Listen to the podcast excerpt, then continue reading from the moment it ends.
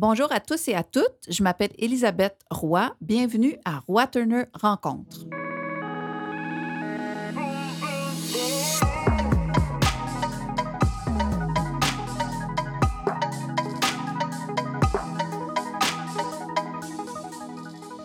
Alors, euh, bonjour à tous. Ce matin, on enregistre le premier podcast euh, de la série Roy Turner Rencontre. Et pour cette euh, première rencontre-là, j'ai invité Caroline Roy, qui est vice-présidente associée chez Mesure Média. Alors, merci beaucoup, beaucoup, Caroline, d'avoir accepté d'être notre première invitée. Puis merci d'avance de ton indulgence. Ça fait plaisir. Alors, on est ici, en fait, le sujet qu'on va aborder aujourd'hui, c'est cinq conseils pour augmenter la valeur média d'une campagne de relations de presse. Euh, D'abord, j'aimerais que tu te présentes puis que tu nous dises, euh, tu nous parles de l'entreprise pour laquelle tu travailles et qui est spécialisée justement euh, dans l'évaluation de la valeur média de campagne de relations publiques. Oui, bien en fait, Mesure Média existe depuis 2015. Ça fait quatre ans euh, que l'entreprise existe. On est deux associés, Pierre-Jean et moi. Dans le fond, nous, on a créé cette start-up-là qui est vraiment spécialisée en analyse des médias euh, traditionnels et sociaux. On analyse le contenu euh, des médias. Euh, puis on est en croissance. on a des clients comme vous, Roi Turner, on a des clients plus en affaires publiques. on a des grosses entreprises, donc on a une croissance depuis, depuis quatre ans. On a des clients dans le secteur touristique. On travaille avec Tourisme Montréal. On travaille avec Montréal International notamment aussi qui est le pendant plus économique de, Tourisme Montréal. On travaille avec euh, Sobase, IGA, euh, Vidéotron. Euh, donc, ça, c'est parmi nos, nos, gros clients. donc, c'est ça, c'est vraiment, ça peut être autant des clients dans le domaine sportif. Présentement, on, on fait un mandat pour les Grands Prix cyclistes. Ça peut être dans le domaine culturel comme vous. ça peut être dans le domaine plus des affaires publiques, les, des détaillants, euh, les télécommunications. Donc, c'est très large. Euh, donc, voilà. C'est un peu la même méthodologie qui est appliquée, peu importe le domaine? Exactement, c'est la même, euh, c'est la même méthodologie. ce qui peut changer, des fois, c'est des besoins particuliers. un client va vouloir plus savoir sa couverture internationale, un autre, ça va être plus sa couverture, par exemple, dans les médias sociaux, mais autrement, on, on a une méthodologie unique. Avec l'arrivée des médias numériques, est-ce que tu dirais que la valeur des campagnes de presse a changé? Bien, en fait, nous, on donne une valeur en dollars, ce qu'on appelle le gain de réputation, dans le cas d'une couverture euh, positive, ou euh, un déficit de réputation dans le cas d'une couverture négative. Euh, par exemple, si on mesurait SNC Lavalin, on serait probablement plus dans un déficit de réputation ces derniers mois dans les médias que dans un gain de, de réputation. on parle de la valeur publicitaire. Donc, par exemple, euh, le Festival Eureka qu'on a analysé pour vous euh, a une page complète dans le Journal de Montréal. S'il avait dû acheter cet espace-là, qu'est-ce qu'il aurait dû débourser? Ça, c'est la valeur publicitaire, mais on s'en éloigne rapidement. Ensuite, on analyse une série de variables. Est-ce que le titre est positif, négatif, neutre, avec ou non mention du Festival Eureka? Est-ce que la présence des porte-paroles du festival, comme Stéphane Bellavance, par exemple? Euh, c'est quoi? est-ce que les images. Est-ce que les photos sont, somme toute, neutres ou on, a vraiment comme pris des bonnes photos qui donnent envie d'aller à l'événement? Donc, jusqu'à une vingtaine de variables comme ça, pondérées qui vont générer le gain de réputation. Donc, il y a un choc mathématique là, entre la valeur pub et les variables pour générer un gain de réputation dans le cas d'une couverture positive comme le Festival Eureka ou un déficit de réputation dans le cas d'une couverture plus négative. Euh, on donne aussi un score de performance. Donc, la variation entre le gain de réputation et la valeur pub. Euh, c'est comme à l'école, si tu as 50% tu passes, mais sur la fesse. Plus tu t'élèves au-dessus de 50 plus ça témoigne d'une couverture positive avec présence des porte-paroles, des messages. Si tu dégringoles en dessous, en dessous du 50, c'est une couverture plus mitigée, voire même carrément négative. Donc, ça sert à, se fixer des objectifs puis challenger l'équipe un peu. Moi, en fait, la première fois que j'ai entendu parler de vous, c'était un de nos clients qui avait fait appel à vos services pour mesurer notre travail. C'était justement le Festival Eureka, tu en as parlé tout à l'heure. Euh, j'avais trouvé ça bien intéressant parce que ça a été très, très bon pour nous. Oui. Ensuite, il y a eu l'impact de Montréal qui a mesuré la valeur de notre travail par vos services et puis ça a aussi été très, très positif euh, pour nous. Euh, de façon générale, euh, est-ce que les gens connaissent la valeur des relations de presse? Est-ce qu'ils l'apprécient à sa juste valeur? on est dans un monde où on est capable de se donner des objectifs pour les médias sociaux et de vérifier si on les atteint ou pas. Pour les relations de presse, c'est plus flou. Oui. Quand, on a- créé l'entreprise en 2015, on avait l'impression, mon associé et moi, qu'on prêchait un peu plus dans le désert. Mais là, on sent quand même une volonté là, dans le milieu des relations publiques d'avoir des données, euh, pas juste des impressions. Ah, j'ai l'impression que ça, ça a bien fonctionné, cette campagne-là a bien fonctionné. On sent vraiment une volonté du côté des professionnels de relations publiques, de communication marketing, d'avoir des données pour leur permettre de donner une valeur à leur travail, mais aussi c'est un outil de gestion. Donc, ça permet de voir où est-ce qu'il y a place à la- à l'amélioration, puisqu'on veut tous s'améliorer, n'est-ce pas? Donc, ça permet de, de voir la, la prochaine campagne, voici ce qu'on peut. Ça donne des idées, finalement, pour les prochaines étapes, les prochains trimestres, les prochaines semaines. Donc, c'est pour ça que c'est un outil de gestion, parce qu'on ne se base pas juste sur des impressions. J'ai l'impression que ça a bien fonctionné avec tel journaliste, mais moins, moins bien avec tel autre, ou ça a bien. tel influenceur, il me semble qu'il aurait pu mieux nous couvrir. Bon. Ça, permet de, mettre des données, on est moins dans du subjectif. Puis ensuite, ben, on peut, euh, justement, on peut s'améliorer avec, euh, avec ces données-là. C'est sûr qu'il y a une tendance à la professionnalisation dans le domaine culturel, puis vous vous inscrivez là-dedans. Euh, Comme tu le disais tout à l'heure, avant, on était plus sur les impressions, mais de plus en plus, nos clients ont envie de savoir qu'est-ce qu'ils ont pour la valeur de leur investissement. Oui, puis euh, traditionnellement, les collègues en publicité ou euh, même en marketing avaient des données pour prouver finalement la réussite d'une campagne. Là, pendant ce temps-là, ceux qui faisaient les, relations de presse en parallèle, euh, qu'est-ce qu'ils ont fait, eux autres? Ça, ça a-tu valu de quoi? Ils se démènent autant que le monde de la pub, mais, mais bon, euh, là, il n'y avait pas de données pour prouver leur travail. Donc, on vient en quelque sorte euh, combler cette, euh, cette, lacune-là, là, de, de, de donner une valeur aux professionnels des, des relations de presse, des relations publiques.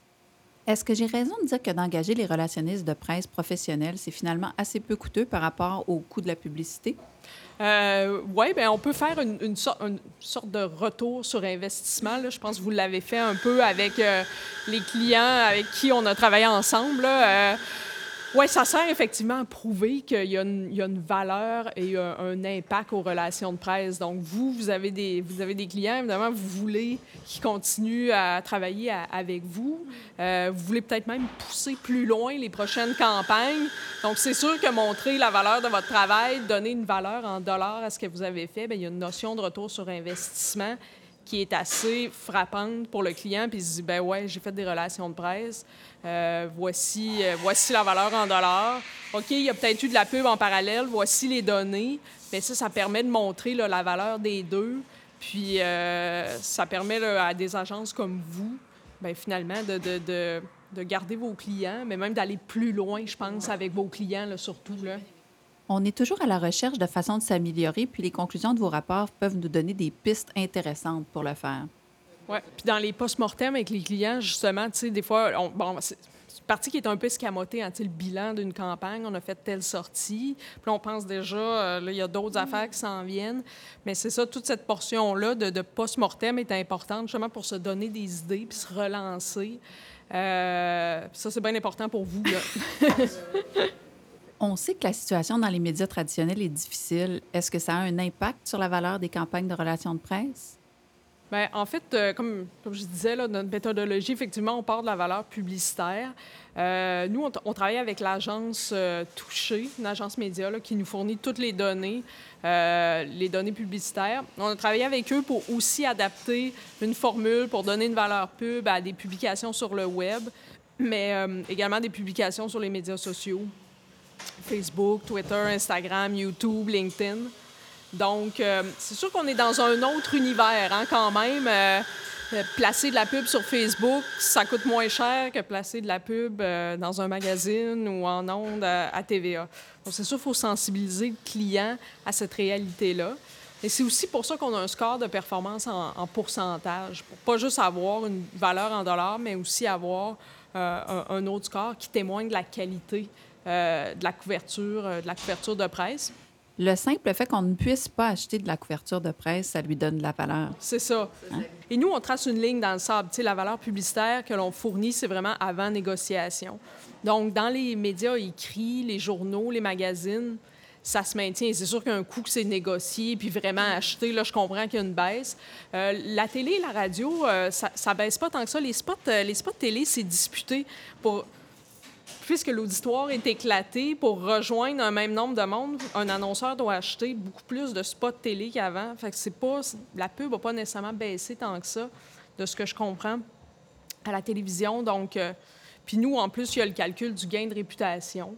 Donc, euh, c'est vraiment important d'avoir les deux, d'avoir, euh, oui, une valeur en dollars, mais aussi tout l'aspect qualitatif, la présence des porte-paroles, positif, négatif, neutre. Donc, tout ça fait aussi partie de l'équation. Donc, euh, c'est. Puis, pour, le, pour donner une valeur à, des articles sur le web, on tient compte évidemment des visites sur ordinateur. Je vais sur lapresse.ca, mais aussi tout ce qui est visite sur, euh, via l'application, par téléphone, par iPad. Donc ça, ça donne une... Euh, c'est tout dans le calcul de la valeur publicitaire pour un article sur lapresse.ca. Donc, tu sais, les médias sont pas moins consommés, mais c'est sûr qu'un bouleversement publicitaire, on essaie de, faire d'en tenir compte exactement. Caroline, c'est sûr que c'est un service intéressant pour nous, pour nos clients. Est-ce que c'est un service qui est très coûteux? Comment ça fonctionne? il y, a effectivement des idées reçues qui. Tout le monde a l'impression que ça va me coûter cher, puis là, je vais passer cette étape-là.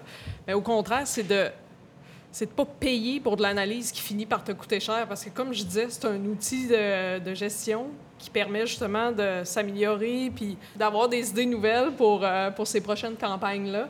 Donc, euh, c'est Mais concrètement, là, c'est un investissement. Bon, j'arrive, j'arrive à la question à 100 000 euh, Écoute, les, les, pour des campagnes qui ont quelques dizaines de retombées, là, on peut être dans du 1000 à 2000 dollars. OK, c'est pas, là, ça coûte pas 25 000 tout le temps. Là, non, non, c'est ça. Mais c'est sûr qu'il y a des clients qu'on suit à l'année, qu'on ben produit des rapports hebdo, mensuels, trimestriels. Ils ont énormément de couverture, sont dans les médias, sont dans les médias tous les jours.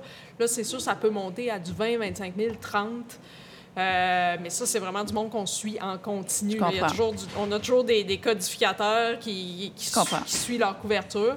Mais ça se peut ponctuellement prendre une campagne de quelques semaines puis dire on veut faire mesurer ça. Oui, oui, on en a fait une roche euh, il y a à peine 24 heures. Il y avait une vingtaine de retombées. Euh, puis quelques retombées aussi dans les médias sociaux. Donc, au total, une trentaine de retombées. Puis ça n'a pas coûté une fortune. Puis ça va permettre à, à l'agence de montrer de montrer leur, leur, travail puis la valeur de ce qu'ils ont fait. Là. Bien, d'une part, puis aussi peut-être de, de, de, réaligner le message. Est-ce que ça vient avec des recommandations, justement, quand, euh, par exemple, il y a un, un, déficit de réputation ou un gain de réputation? Est-ce que vous vous dites, voici ce qui ce qu'il faut continuer à faire, puis voici ce qu'il faut peut-être corriger? Oui, puis c'est quelque chose qui est vraiment, euh, vraiment apprécié parce que euh, il faut donner un sens finalement aux données. Ben juste livrer les données brutes comme ça, ça, ne veut rien dire. Il faut donner une histoire. Faut, donner une histoire à ces données-là. Il faut raconter une histoire dans nos rapports. Puis oui, on finit toujours avec euh, des, pistes de réflexion, euh, des observations, des recommandations. c'est vraiment une portion qui est hyper appréciée. Euh, puis parce que justement, ça permet un peu, ça, ça l'ouvre la discussion avec, avec nos clients. Donc ça, c'est vraiment nécessaire, la portion recommandation, parce que sinon, ça va être juste du data pour du data. Puis c'est là aussi notre valeur ajoutée. L'interprétation de ces données-là. E, e, exactement. Sinon, tu, peux juste aller chercher des données en ligne ou tout ça il n'y aura pas de stratégie derrière ces données-là. Donc, c'est vraiment important de livrer une stratégie là, avec les données. Là. Caroline, alors vous êtes appelée à évaluer toutes sortes de campagnes, des campagnes d'affaires publiques, des campagnes culturelles, des campagnes. Qu'est-ce qui distingue une campagne de relations de presse dans le culturel versus euh, une campagne plus d'affaires publiques?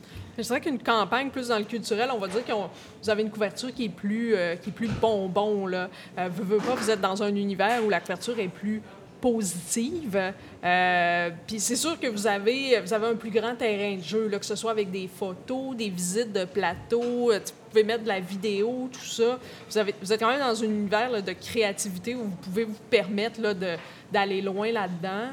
Euh, nous, on, analyse la couverture dans le secteur touristique aussi. Ça se rapproche du culturel. Pour Tourisme Montréal, on dit souvent qu'ils ont une couverture médiatique bonbon.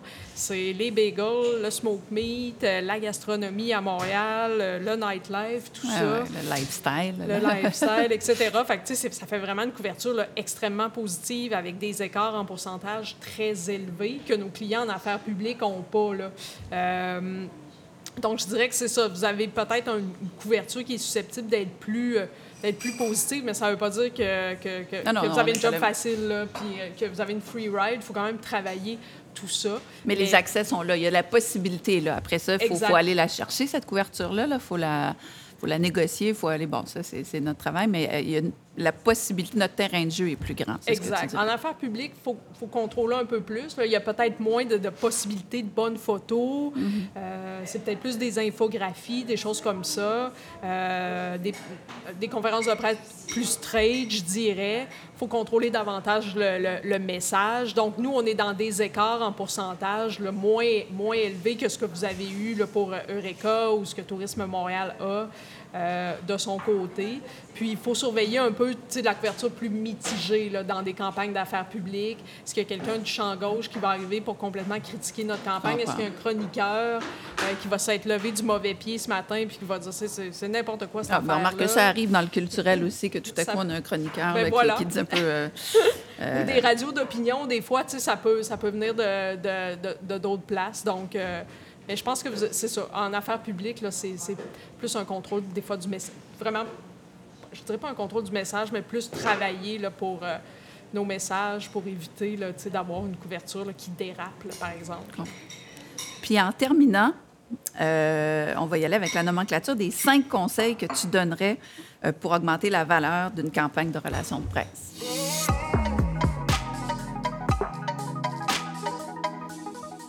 Alors, le premier conseil, ça serait quoi? Bien, ça va peut-être étonner euh, Elisabeth, mais je pense que ça va ressembler au même conseil que tu donnerais, toi, Très curieuse. pour, euh, si on te disait, ben, c'est quoi la, la- la recette pour une campagne de presse réussie, ben, je pense qu'une campagne de presse réussie, les cinq conseils sont à peu près équivalents à... Vas-y, va-tu le dire? Euh, donc, euh, ben, je dirais que... D'abord, euh, je pense que c'est fini l'ère des, des envois de communiqués de masse à plein de journalistes, on cible personne, puis on envoie ça en, en, en masse. Euh, ce qui fonctionne très bien, c'est tout ce qui est personnalisé. On travaille nos influenceurs, on travaille nos journalistes un à un. On donne tel truc à un parce qu'il est à la radio, tel truc à l'autre parce qu'il est dans un média plus visuel. Donc, c'est vraiment de travailler chacun de ces journalistes, ces journalistes et influenceurs. Puis c'est comme ça qu'on a des bonnes histoires, Mais en fait, des reportages dire... plus étoffés, puis qu'on va avoir une bonne valeur. C'est- excuse-moi, je t'ai je t'ai interrompu, mais en fait, c'est parce qu'à l'époque, on envoyait des communiqués pour annoncer des nouvelles. Maintenant, les médias, souvent, les nouvelles sont passées par les médias sociaux. Donc, les médias sont à la recherche d'histoire aussi, d'aller Ouais. un peu plus loin que la nouvelle. Donc, premier conseil, la personnalisation. Exactement. OK. Deuxième conseil. Deuxième conseil, je dirais fournir du contenu de qualité. Euh, sais, des fois, on voit des communiqués un peu drabes, puis là, euh, c'est repris tel quel euh, sur le site web. Mais donc, de- on continue à en faire des communiqués. On continue à en faire, mais il faut les bonifier.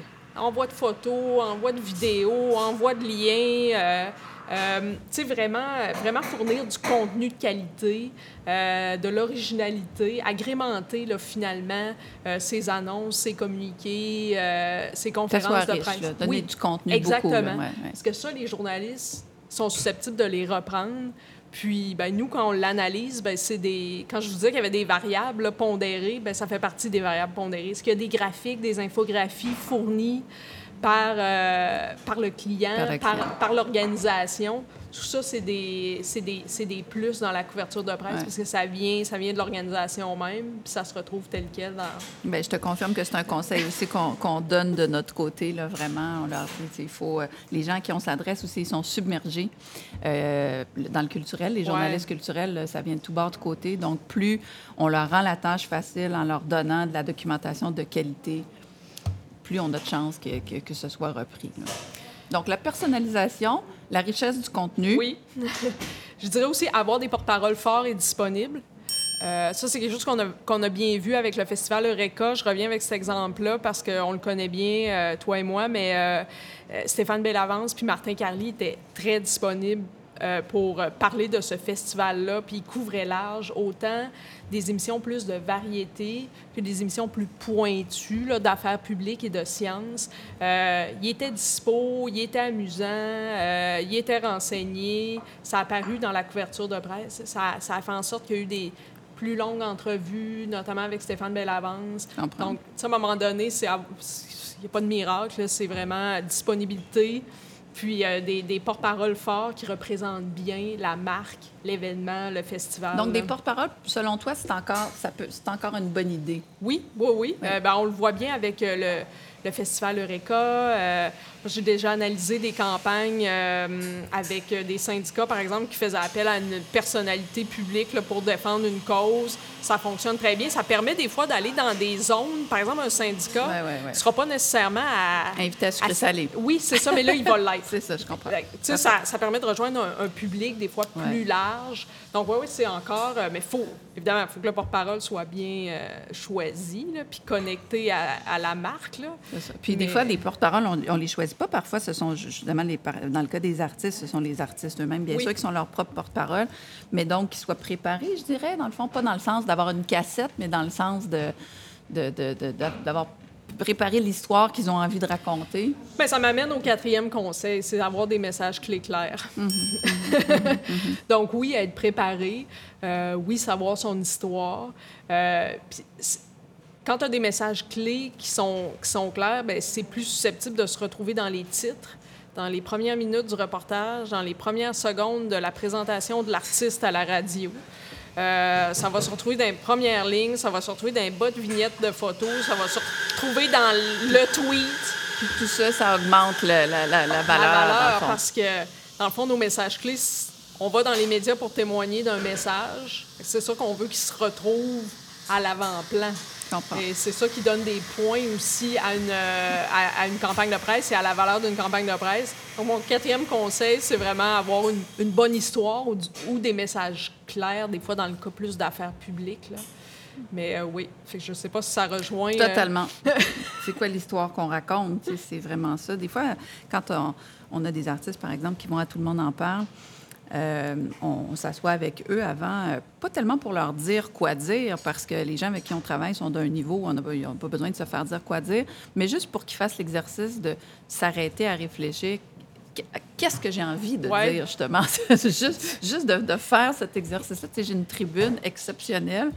Euh, comment je veux m'en servir? Qu'est-ce que j'ai envie d'aller d'aller raconter là? Puis des fois, juste de faire l'exercice de s'arrêter à le faire, ça fait toute la différence. Puis ça, te per- ondes. ça te permet d'être focus Oui, à l'entrevue. c'est qu'est-ce que je veux, qu'est-ce que je veux témoigner, puis c'est ça qui, est, ça. plus susceptible de ressortir au montage de l'entrevue. À tout le monde en parle. C'est sûr. Ah, c'est ça. Alors, des fois, nous, on ne dit pas. L'idée, c'est pas de, de, de s'asseoir avec les artistes pour leur dire je pense que tu devrais dire ça. C'est plus de leur poser la question, de leur dire qu'est-ce que, qu'est-ce que tu penses euh, qui est le plus intéressant dans ta démarche? Qu'est-ce que, qu'est-ce que tu, c'est quoi l'histoire que tu vas raconter pour donner envie aux gens de s'intéresser à ton projet, à ton spectacle, à ton album? C'est, vraiment ça. Puis nous, on le note, ça, présence des messages euh, dans le titre, présence des messages dans la présentation Mm-hmm. de l'animateur. Donc, c'est pour ça que ça donne de la valeur à... à- ça donne Une un bon gain de réputation, là.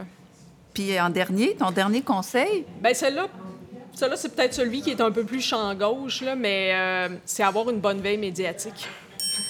Autant dans les médias traditionnels et sociaux, dépendamment de qu'est-ce qu'on a, qu'est-ce qu'on vise comme média. Mais si on ne sait pas ce qui se dit sur nous, si on ne collecte pas ce qui se dit sur nous, comment est-ce qu'on peut, après ça, euh, s'évaluer? Euh, puis, euh, si on fait une campagne qui s'étire sur plusieurs semaines, mais euh, avoir une bonne veille médiatique, ça permet justement de l'analyser en quelque sorte en temps, en temps réel ou en continu. Puis de la réajuster. Oui, Ben exactement. ouais, exactement. ouais. C'est difficile de faire de la veille, c'est pas toujours parfait, il y a beaucoup de, de terrain à couvrir. Euh, mais c'est important d'avoir euh, c'est important d'avoir une Le bonne faire, veille. Puis ouais, ça peut être surprenant, mais ah, on sait pas trop ce qui s'est dit, là, ces médias sociaux. Il y a des clients, des fois, ah, ben, j'ai pas trop d'outils, on a fait ça à main, on- je pense qu'il nous en manque. Tu sais, ça. C'est ça. Mais c'est sûr que les outils, que ça coûte des sous, tout ça, il y a du temps à mettre. Mais, Mais toi, euh, tu penses en toute objectivité que cet argent-là, quelque part, c'est un investissement. Là? Oui, exactement. Parce que, à un moment donné, puis, il faut savoir ce qui se dit, ce qui se dit sur nous. Puis même dans des dossiers plus d'affaires publiques, euh, puis peut-être même dans le culturel, à un moment donné, vous faites une campagne de presse et un spectacle qui aborde un sujet plus controversé, plus Mhm, tabou. Euh, à un moment donné, faire une veille de ce qui s'est dit peut-être en amont de ce spectacle-là ou des spectacles similaires ou sur le thème qui est abordé, ça permet de préparer aussi la campagne de presse puis les messages Les réponses. euh, et les ouais. histoires que l'on Ouais, va, ouais. que l'on va livrer. Je comprends. Donc, vraiment, euh, la veille médiatique, euh, ça, c'est- primordial pour, euh, pour, avoir une, pour avoir une bonne analyse de sa campagne par la suite. Bien, Caroline, je te remercie beaucoup d'avoir euh, accepté euh, notre invitation. Alors, je rappelle que tu es vice-présidente associée chez Mesure Média. Et puis, je rappelle aussi que notre premier podcast et ceux qui vont suivre sont enregistrés au Café chez l'éditeur. Alors, à bientôt tout le monde.